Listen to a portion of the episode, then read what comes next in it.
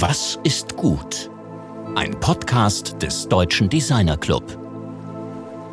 Liebe Hörerinnen und Hörer, herzlich willkommen zu einer neuen Folge unseres Podcasts, in den wir heute musikalisch und akustisch etwas anders einsteigen, als ihr es gewohnt seid. Das hat natürlich mit unserem heutigen Gast zu tun.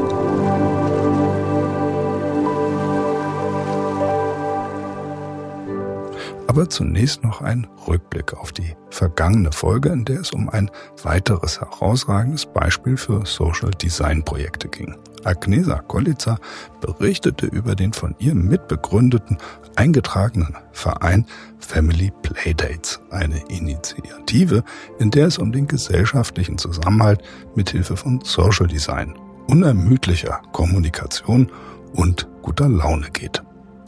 Anhand ihrer eigenen Fluchtbiografie nahm uns die Politologin und Social Entrepreneurin mit in ihre Familiengeschichte und zu eben jenen wunderbaren Begegnungen, die ihr Startup Family Playdates ermöglicht.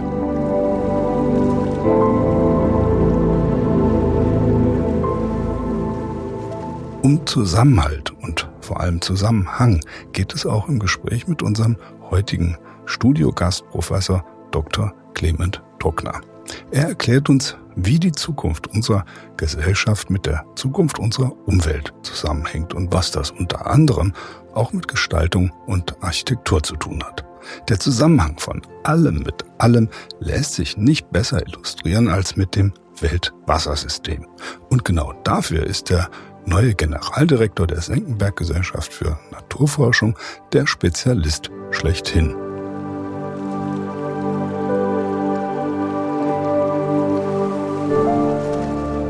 Erst vor wenigen Wochen ist sein Standardwerk Die europäischen Flüsse erschienen. Mit fast 1000 Seiten Fachwissen ist dieses Buch genauso ein Schwergewicht wie die Institution, die Clement Tuckner leitet. Mit elf Standorten, darunter drei Museen und rund 950 MitarbeiterInnen aus 40 Nationen, gehört sie weltweit zu den bedeutendsten naturkundlichen Forschungseinrichtungen. Mit ihm spricht Georg über Wasser, über den Klang von gesunden Flüssen, über die Bedrohung unserer Biodiversität und deren Folgen und um etwas immer entscheidender werdendes, nämlich Wissensvermittlung. Ja, wir reden heute in verschiedenen Hinsichten über Wasser. Ja, Professor Dr. Tockner, fangen wir mal mit dem Klang an. Wie geht's Ihnen? Mir geht's gut. Ganz vielen Dank für die Einladung. Ja, das freut mich sehr. Jetzt zum Klang von Wasser. Sie beschäftigen sich auch im Rahmen von wissenschaftlichen Forschungsprojekten mit dem Klang von Wasser. Was kann man denn aus dem Klang von Wasser ableiten? Wir hatten ein Projekt, The Sound of Rivers. In diesem Projekt ist es darum gegangen, einerseits Unterwasseraufnahmen zu machen um eben die Unterwassergeräusche aufzunehmen. Und aus diesen Unterwassergeräuschen bekommen wir Informationen zur Morphologie, zur Hydrologie, zur Hydraulik.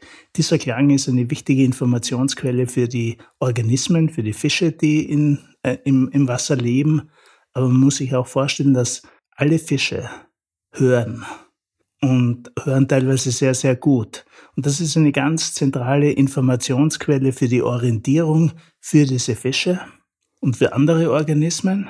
Das war die eine Seite, also zu untersuchen, wie wird die Unterwasserklangwelt gestaltet und welche Bedeutung hat sie.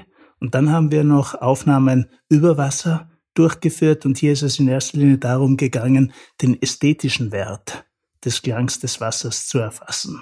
Das Gurgeln, das Rauschen, das Plätschern eines Wassers ist natürlich eine ganz äh, wichtige Eigenschaft und jeder, der das einmal gehört hat, weiß, wie schön das klingt. Sie haben jetzt die Fische genannt und auch die scharfe Hörkraft der Fische betont. Andere Wasserlebewesen, wie muss man das verstehen? Also wie hängen die mit diesem akustischen Phänomen zusammen? Also, oder was untersuchen Sie da? Wir haben uns in erster Linie angesehen, ob die Regulierung von Flüssen eine Auswirkung auf die Unterwasserklangwelt hat. Einerseits für die Unterwasserklangwelt und andererseits eben noch einmal für den ästhetischen Wert für uns Menschen. Was wir sehen konnten, war, dass je naturnah ein Fluss ist, desto schöner klingt er. Hat eine andere Rhythmik, hat eine andere Vielfalt an Klängen und man kann das wahrnehmen als einen ganz klaren Wert natürlicher Systeme. Wir haben nicht Untersuchungen direkt durchgeführt, inwieweit der Unterwasserklang für die Organismen eine Rolle spielt. Das war nicht unsere Aufgabe, aber wir wissen natürlich aus vielen Studien, dass zum Beispiel Unterwasserlärm, wie etwa durch Schiffverkehr, eine massive Beeinträchtigung für die Lebewesen in diesem System haben. Es ist im Prinzip vergleichbar den Lärm, den wir auf einer Straße oder auf einem Flughafen wahrnehmen. Richtig, ist es richtig, dass Sie vor allem mit Fließgewässern gearbeitet haben und vor allem also mit durchaus größeren Fließgewässern, also keine Rinnsale oder Bächlein, sondern Flüsse? Ab einer bestimmten, ähm, Gewässer, also Mengendurchsatz? Oder wo ist sozusagen auch die Grenze dieser empirischen Untersuchung? Also Und wir haben ohne weiteres auch im, in der Schweiz im Gebirge, also in kleinen Bächen, äh, die Akustik aufgenommen. Es war zum Beispiel sogar in entlegeneren Tälern war es unglaublich schwierig, eine unbeeinflusste Tonsequenz über einen Zeitraum von drei Minuten aufzunehmen. Man hat Motorradgeräusche, Kuhglocken, alle möglichen äh, äh, künstlichen Verschmutzungen des natürlichen Klangs. Ja, das ist diese Wassermusik, die Sie da untersuchen, wird die von uns Menschen als harmonisch empfunden? Also kann man da eben auch ein ästhetisches, also harmonisches Wohlbefinden äh, feststellen? Oder ist das jetzt zunächst mal eine uns fremde Harmonik oder eine uns fremde Klangwelt, äh, in der wir uns nicht unbedingt orientieren können. Nein, es ist ähm, eine unglaublich vertraute Klangwelt. Der natürliche Klang von Gewässern. Erstens ist der Mensch immer oder hat immer in der Nähe von Gewässern gelebt. Das heißt, dieser Klang der Gewässer hat sozusagen den, den Zugang zu der wichtigsten Ressource, die wir benötigen, nämlich zu Wasser, einfach gekennzeichnet. Wir sehen aber auch, dass der ästhetische Wert abhängig ist vom Wasserstand oder also von der Wasserführung.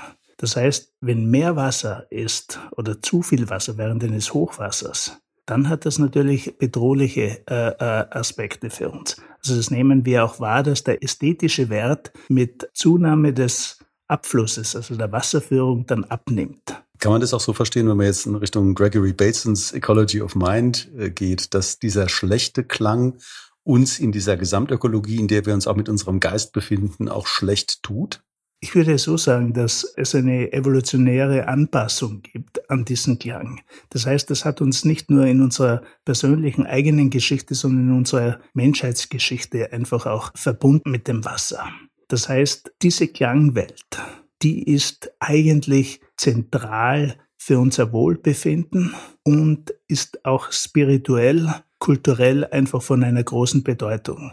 Vielleicht vergleichbar mit, mit der Milchstraße, also das All, das wir sehen. Auch hier haben wir ähnliche Phänomene durch Lichtverschmutzung. Nehmen wir oder sehen wir nicht mehr die Milchstraße. Ein hoher Anteil an Menschen haben weder einen natürlichen Bach plätschern gehört, noch einen unbeleuchteten Himmel gesehen. Also wir verlieren hier einen ganz zentralen kulturellen spirituellen, evolutionären Aspekt unserer eigenen Menschheitsgeschichte. Sie betrachten das ja aus der Perspektive des Naturwissenschaftlers. Also Sie sind jetzt eben eine ganze Reihe von ähm, ja, man kann bis in die Theologie hineingehen, aber zumindest im Soziologie, anthropologische Fragestellungen berührt worden, eben auch äh, Fragestellungen der Musik, der Musiktheorie, äh, der Ästhetik. Was ist denn der naturwissenschaftliche Ausgangspunkt dieser Studie, bevor wir zu einem anderen Fragenkomplex kommen? Das möchte ich nochmal ganz genau verstehen, also wo das aufsetzt. Das eine ist eben, wir können anhand des Klanges den natürlichen Zustand eines Flusses bewerten, hydrologisch und morphologisch. Das heißt, an den Klangmustern oder mit den Klangmustern hätten wir einen sehr einfachen Indikator, um bewerten zu können, ob ein Fluss naturnah oder nicht naturnah ist. Das ist die eine Seite. Die andere Seite ist eben der Wert dieses Klangs für uns Menschen. Und es geht darum, inwieweit der natürliche Zustand eines Gewässers mit dem ästhetischen Zustand gekoppelt ist. Weil im Endeffekt renaturieren oder wiederherstellen wir Gewässer aus ökologischen Gründen, sondern ganz klar auch aufgrund des Wertes, die diese Gewässer für uns Menschen eben auch ausmachen. Sie sagten in unserem Vorgespräch, das wir im Juni schon geführt haben, dass unsere Gewässer hochkomplexe Lebensräume seien. Ich kann mir zwar laienhaft vorstellen, was das sein kann, aber was bedeutet denn Komplexität in diesem spezifischen Zusammenhang? Ich meine, wenn Sie ein Gewässernetz hernehmen, dann sind das wie die Arterien der Landschaft. Das heißt, man hat hier eine immer kleinere Verästelung, bis wir zu den Quellen oder zu den Oberläufen kommen. Das heißt, wir haben hier ein hochkomplexes, vernetztes System, nicht nur an der Oberfläche, sondern natürlich auch die Vernetzung zwischen der Oberfläche und dem Grundwasser. Man muss sich vorstellen, in einem Bach, das ist einen permanenten Austausch zwischen dem Wasser an der Oberfläche und dem Wasser, das begleitend in der Stromsohle fließt. Und das spielt eine wichtige Rolle etwa für den Erhalt von sogenannten Kaltwasserrefugien im Bächen wieder. Weil dort, wo Grundwasser in die Oberfläche strömt, ist es auch während großer Hitzeperioden kühl und viele Organismen benötigen diese Refugialbereiche, um eben solche Extremereignisse überdauern zu können. Sie möchten ja auch, dass Wasser und Gewässer als hybride Systeme verstanden und wahrgenommen werden. Ähnlich wie der Frage, sozusagen jetzt folgend nach der Komplexität, würde ich jetzt auch diese Frage nochmal stellen, was sind denn hybride Systeme? Wasser ist auf der einen Seite die zentrale Ressource für uns Menschen und auf der anderen Seite sind Gewässer extrem wertvolle Lebensräume. Und es gibt sehr häufig eine Konkurrenz zwischen Ressource für uns Menschen und Erhalt der Gewässer als Ökosystem, als wertvolle Ökosysteme. Und wir müssen aus dieser Konkurrenzsituation rauskommen. Wir müssen die Gewässer als wichtigen Lebensraum und gleichzeitig als wichtige Ressource für uns Menschen erhalten.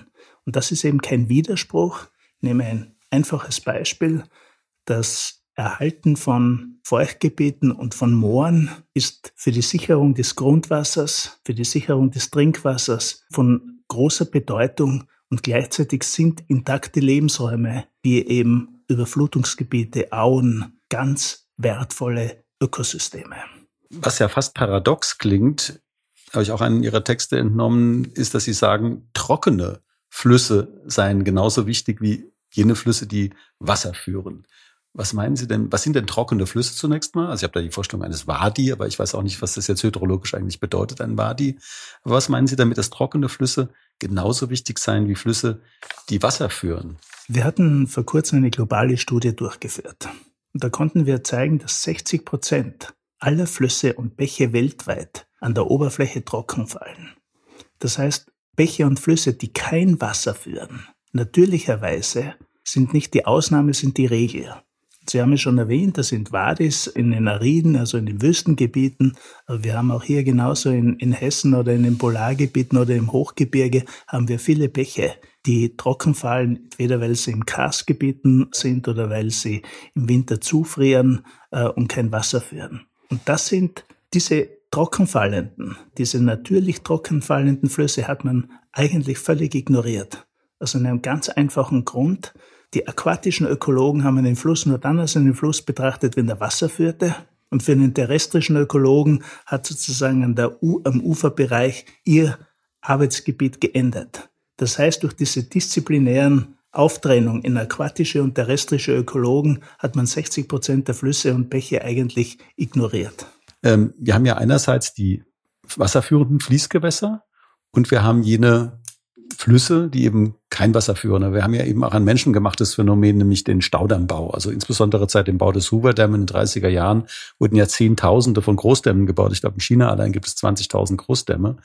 Was politisch kann ich mir vorstellen, was es bedeutet, auch ökonomisch. Es hat ja auch eine Relevanz bei der Energieproduktion.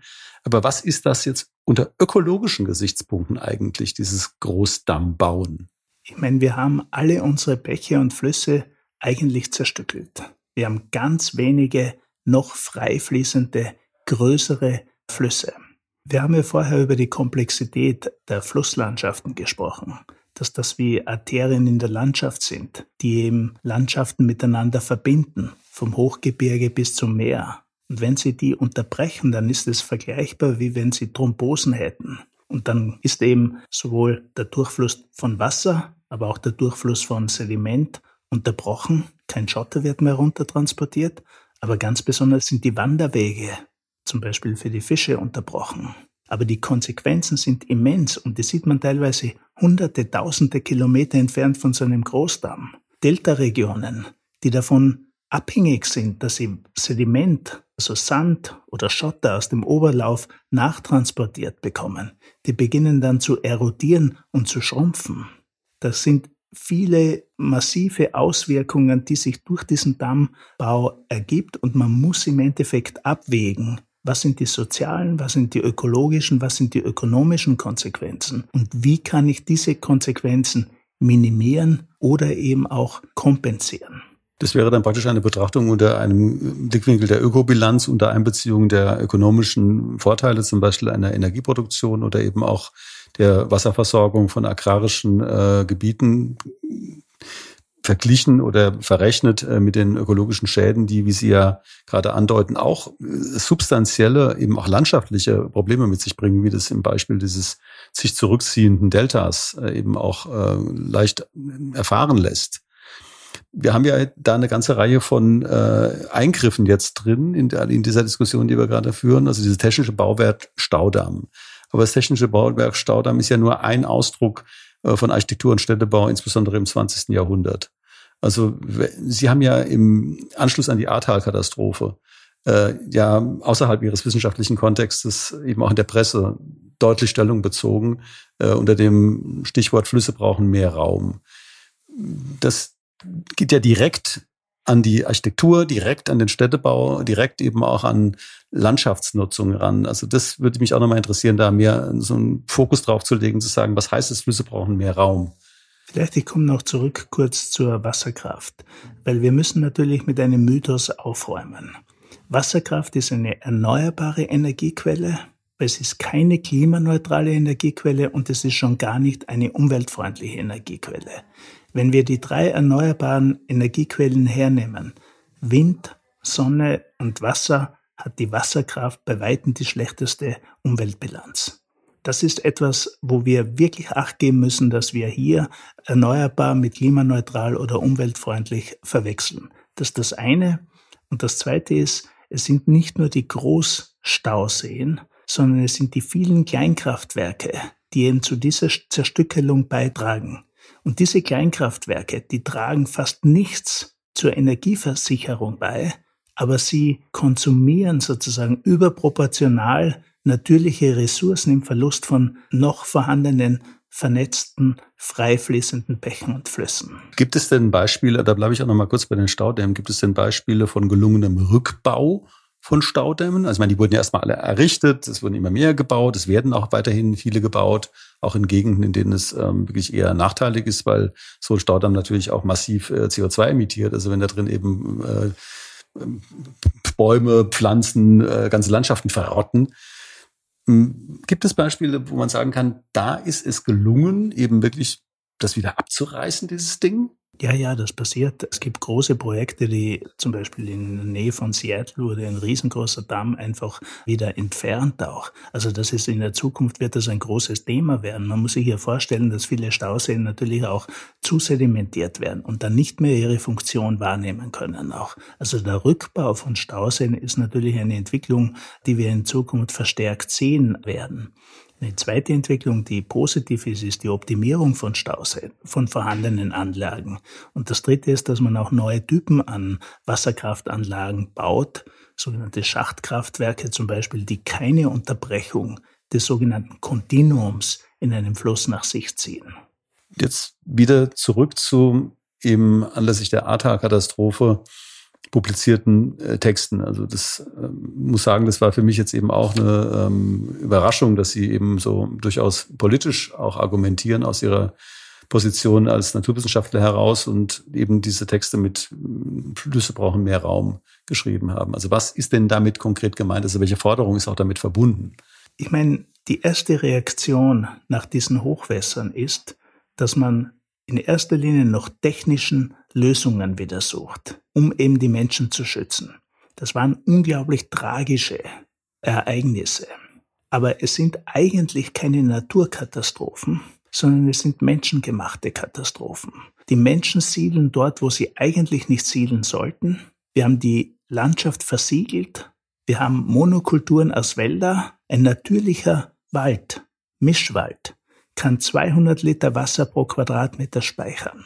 Und wenn diese Speicherfähigkeit verloren geht, wenn wir Forststraßen ohne Ende bauen, wenn wir dort hineinbauen, wo wir nicht, wo der Fluss vorher waren, dann dürfen wir uns nicht wundern, dass es zu diesen Katastrophen kommt. Es sind eben menschengemachte und keine naturgemachten Katastrophen.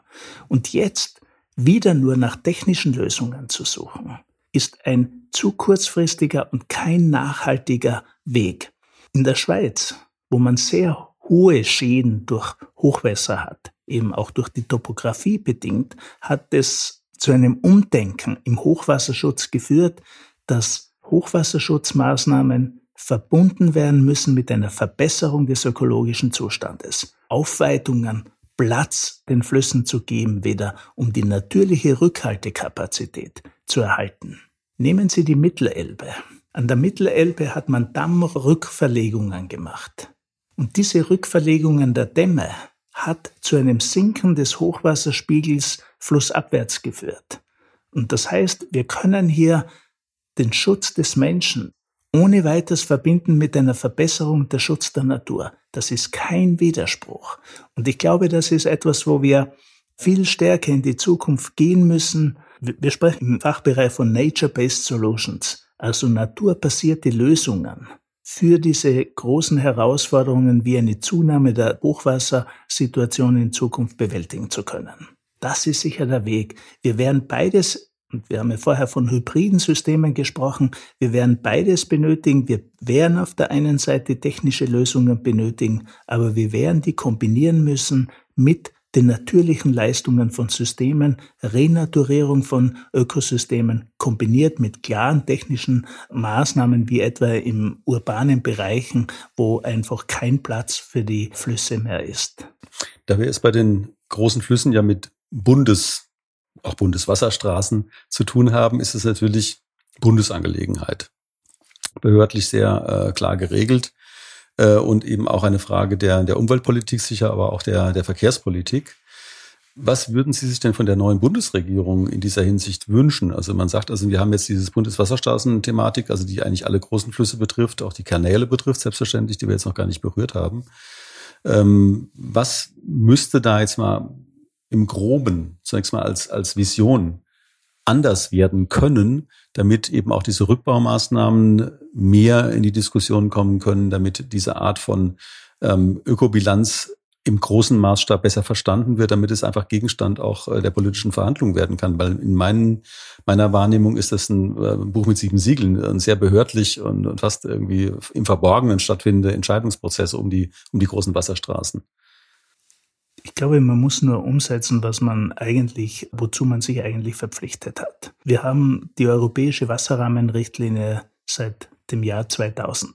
Das Ziel der europäischen Wasserrahmenrichtlinie ist es, dass alle Bäche und Flüsse und auch die Seen und Küstengebiete bis 2027, also in sechs Jahren, einen guten ökologischen, zumindest guten ökologischen Zustand aufweisen. Wissen Sie, wie viel wir in Deutschland derzeit haben? Es sind sieben Prozent.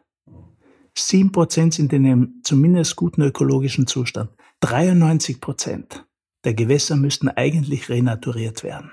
Und das heißt, hier Prioritäten zu setzen, wo Renaturierungen am besten möglich sind und den größten Effekt haben, das müsste durchgeführt werden. Ich habe erwähnt vorher die Renaturierung oder die Dammrückbauten in der Mittelelbe. Das war eine mutige Maßnahme. Jetzt diskutiert man den Ausbau der Oder, um einen Kanal zwischen Oder bis zur Donau zu schaffen. Eine, ein Projekt, das vor Jahrzehnten geplant war, dass man dann ad acta gelegt hat und dass man solche Projekte, die kaum einen ökonomischen Wert nach sich ziehen, jetzt wieder beginnt darüber nachzudenken, die zu realisieren, ist eigentlich unverantwortlich. Kommen wir jetzt zu dem Thema Architektur und Städtebau das wir vorhin schon kurz berührt haben. Und damit im Grunde auch äh, zu der ästhetischen Dimension an einer anderen Stelle zurück, die wir eingangs ja im Bereich des Klanges und der, der Wasserästhetik auch schon hatten. Wir haben jetzt über ingenieurtechnische Bauten gesprochen, über Infrastrukturmaßnahmen eben bis hin zum ähm, Kanalbau. Welche Rolle schreiben Sie der Architektur und dem Städtebau in diesem Zusammenhang zu? Also welche Verantwortung haben diese Bereiche, die ja eben auch sehr nah an unserem Gestaltungsthema dran sind. Also man mit ästhetischen Kriterien auch misst. Oder kennen Sie Beispiele, wo Sie sagen würden, da kommt das zusammen? Da sind eben Lösungen gefunden worden, die sowohl einem modernen Städtebau entsprechen, als auch einer anspruchsvollen Architektur, als auch diesen ökologischen Anforderungen. Ich meine, es gibt ja viele Beispiele, wo eingedolte Bäche, also Bäche, die in, in Rohren eigentlich laufen in der Stadt, dass man die wieder ausgedolt hat. Und das heißt, dass man die wieder an die Oberfläche gebracht hat. Und das hat natürlich eine Landschaft oder ein Wohngebiet massiv aufgewertet. Das heißt, die Menschen, die lieben es ja, auch entlang von Gewässern zu wandern, entlang von Gewässern einfach auch zu genießen. Das heißt, hier gibt es ein sehr hohes Bedürfnis der Menschen, naturnahe Gewässer, soweit es das möglich ist, in einem urbanen Kontext wieder zu erleben. Ich gebe Ihnen ein Beispiel aus der Schweiz, ist nicht ganz im urbanen Bereich, aber an der Tour, das ist ein Fluss, der eben durch den Thurgau fließt, hat man Renaturierungsmaßnahmen durchgeführt. Dadurch sind neue Schotterbänke entstanden. wenn Sie dort an einem Sonntag hingegangen sind, waren die Schotterbänke voll mit Menschen, weil die einfach dort das genossen haben, wie an einem Strand im Prinzip. Und so war es so, dass die Maßnahme viel zu kleinräumig war und der Druck auf das Gewässer eigentlich zugenommen hat, weil man eben diese Möglichkeiten, dynamische Lebensräume zu schaffen und die auch zu nutzen. Aber das ist ein Beispiel. Ich gebe Ihnen ein zweites Beispiel. Manchester in Großbritannien. Die Bäche waren alle verschmutzt. Die haben gerochen. Durch die Verbesserung der Wasserqualität hat das auch massive Auswirkungen auf den Städtebau gehabt, wenn man dann begonnen hat, Gebäude eben auch hochpreisige dann in der Nähe der Gewässer zu bauen. Vorher war das sozusagen die, waren das die schlechten und nur für die armen Leute, die in der Nähe dieser stinkenden Gewässer einfach leben mussten. Also das hat eine, eine absolute Aufwertung für alle Schichten, Gesellschaftsschichten in einer Stadt. Jetzt sind Sie natürlich auch Generaldirektor der Senckenberg-Gesellschaft und eine sehr hohe Position in der Wissenschaftswelt sicherlich auch eine sehr bedeutende Position ähm, in der Museumswelt in Deutschland, in Europa und auch weltweit. Was haben Sie denn vor? Sie sind jetzt noch nicht so lange äh, in dieser Position. Äh, man entnimmt der Presse, dass Sie große Pläne auch haben erstmal ein bisschen was zu den Plänen und dann vielleicht am Schluss nochmal zurück zu dem, was Sie auch mit Wasser im Rahmen der Senckenberg-Gesellschaft vorhaben. Ich meine, wir sind einerseits ein Forschungsinstitut, andererseits ein Forschungsmuseum. Das Senckenberg-Museum hier in Frankfurt ist eines der weltweit wichtigsten Naturkundemuseen. Wir haben pro Jahr mehr als eine Million Besucherinnen und Besucher in diesem Museum, 450.000, die hineinkommen, 600.000, die virtuell unser Museum besuchen.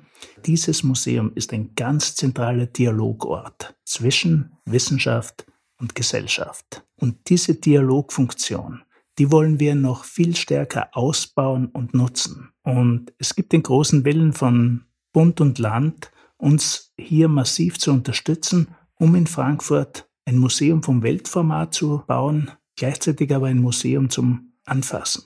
Ein Museum für alle Gesellschaftsgruppen. Ein Naturkundemuseum ist ein Museum, wo die meisten Menschen die erste Erfahrung überhaupt mit so einem Ort haben. Das heißt, wir haben eine sehr barrierefreie, einen niederschwelligen Zugang zu Wissen. Aber es geht uns nicht nur um Wissen zu vermitteln. Ich glaube, dass was wir vermitteln wollen, ist auch Neugierde, Begeisterung, Faszination. Und das lässt sich dann umsetzen in alle andere Lebensbereiche auch. Also die Museen als Dialogorte und als Begeisterungsorte weiterzuentwickeln. Das Zweite ist, dass wir einen massiven Beitrag durch unsere Forschung liefern wollen wie wir unsere Welt in Zukunft gestalten wollen und müssen. Wie wollen wir in 50 Jahren leben? Wir müssen beitragen mit unserem Wissen, um Handlungsoptionen anzubieten. Handeln müssen dann die Menschen. Aber dieses Handeln muss auf Basis des bestverfügbaren Wissens erfolgen. Denn was wir brauchen, ist herausragendes Wissen, großes gesellschaftliches Engagement und politischen Mut. Wenn wir dies nicht zusammenbringen, dann während wir die Pandemie, die wir jetzt haben, im Vergleich zu den Herausforderungen, die wir in Zukunft haben, noch eine relativ kleine Herausforderung gewesen sein. Klimawandel und Rückgang der biologischen Vielfalt. Und gerade der Rückgang der biologischen Vielfalt ist wahrscheinlich die größte Herausforderung, vor der wir als Menschheit stehen. Einmal verloren ist immer verloren.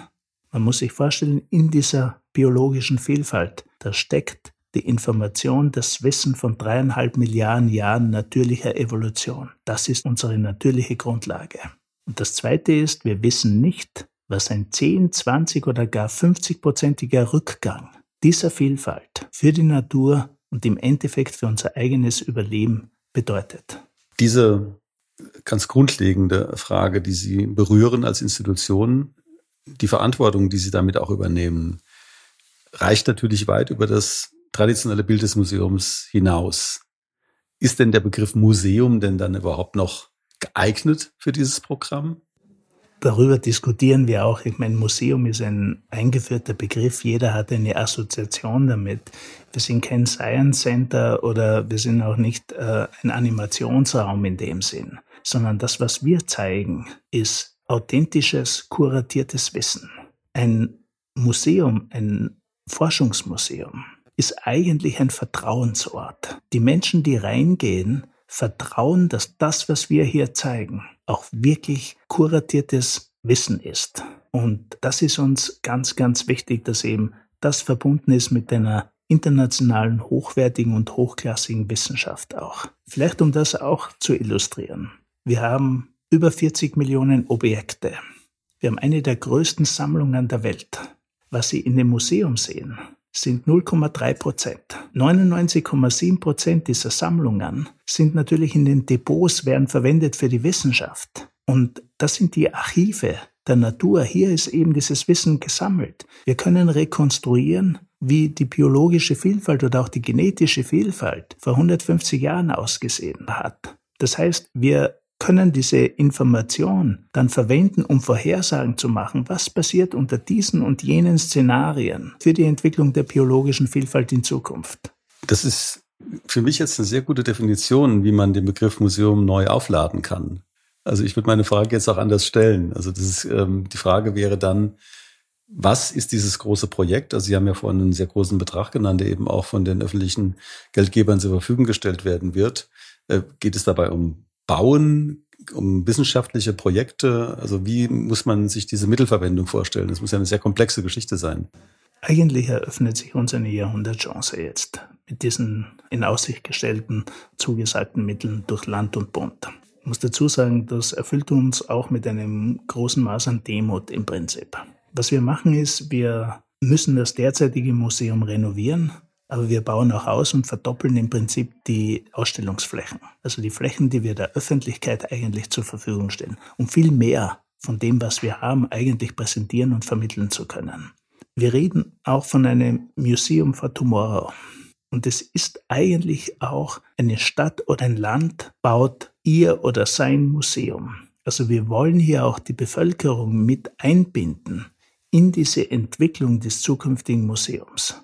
Und es ist nicht unser Museum. Es ist das Museum für die Menschen. Und es ist das Museum gemeinsam mit den Menschen auch. Und das ist auch eine Entwicklung, auch im Forschungsbereich. Wie können wir das Wissen, das in der Bevölkerung gegeben ist, mit einbeziehen in das, was wir akademisches, wissenschaftliches Wissen bezeichnen. Wir sprechen hier auch von einer neuen Wissensökonomie, wo wir verschiedene Wissensformen kombinieren. Eben wissenschaftliches Wissen, Orientierungswissen, Handlungswissen, Systemwissen, das miteinander zu verbinden, um eben vom Beginn an gemeinsam nach Lösungen zu suchen. Deswegen finde ich ja auch manchmal den Begriff des Transfers eigentlich nicht ganz passend, sondern es ist eben ein Dialog. Es ist ein Dialog, der in beide Richtungen geht.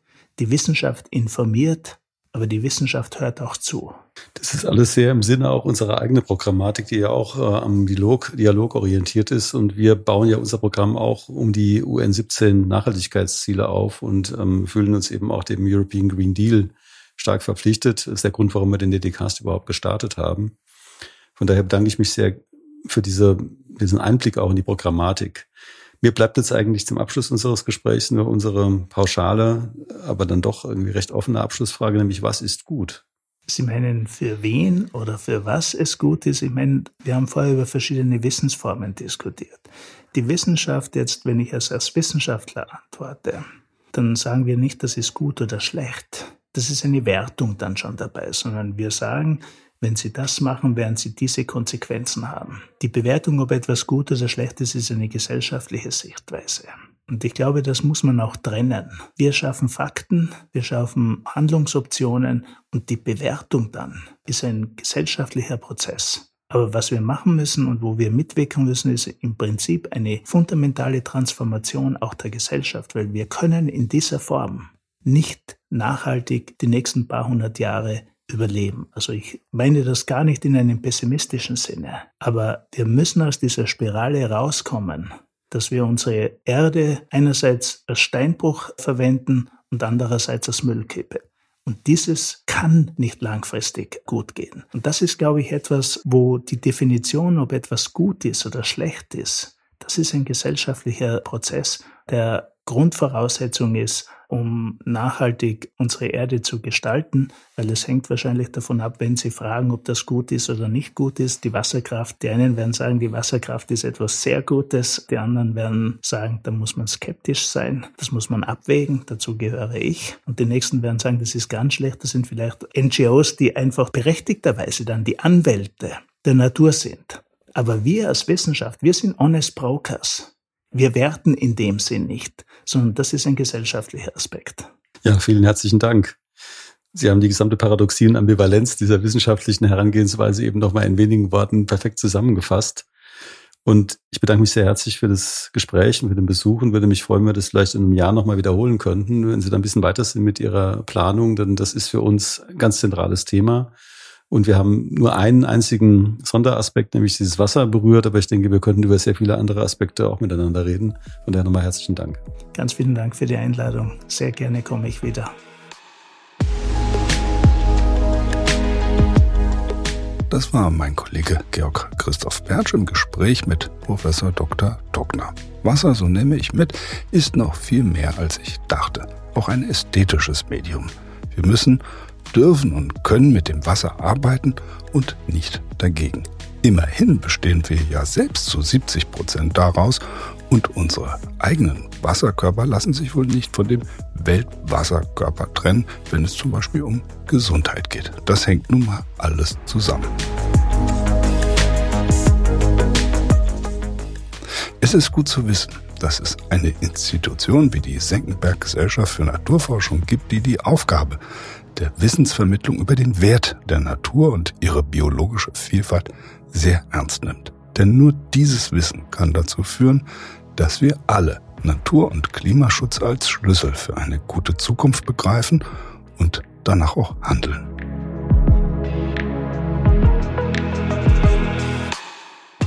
Nächste Woche sprechen wir im letzten DDKs dieses Jahres mit den beiden DesignerInnen und Chefs von Sagut Konfetti, Katja Filipenko und Philipp Weyer. Mit ihren gut zwei Dutzend KollegInnen stellen sie ein Produkt her, das nachhaltiger kaum sein kann. 100% kompostierbares Konfetti aus 23 heimischen Wildpflanzenarten, das man nach der Party nicht nur in den Müll kehrt, sondern im Garten aussehen kann. Also Saatgutkonfetti.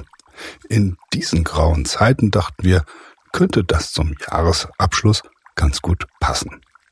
Wir wünschen euch alles Gute und vielleicht ein wenig Zeit, einmal in Ruhe einem gesunden, fließenden Wasser zu lauschen.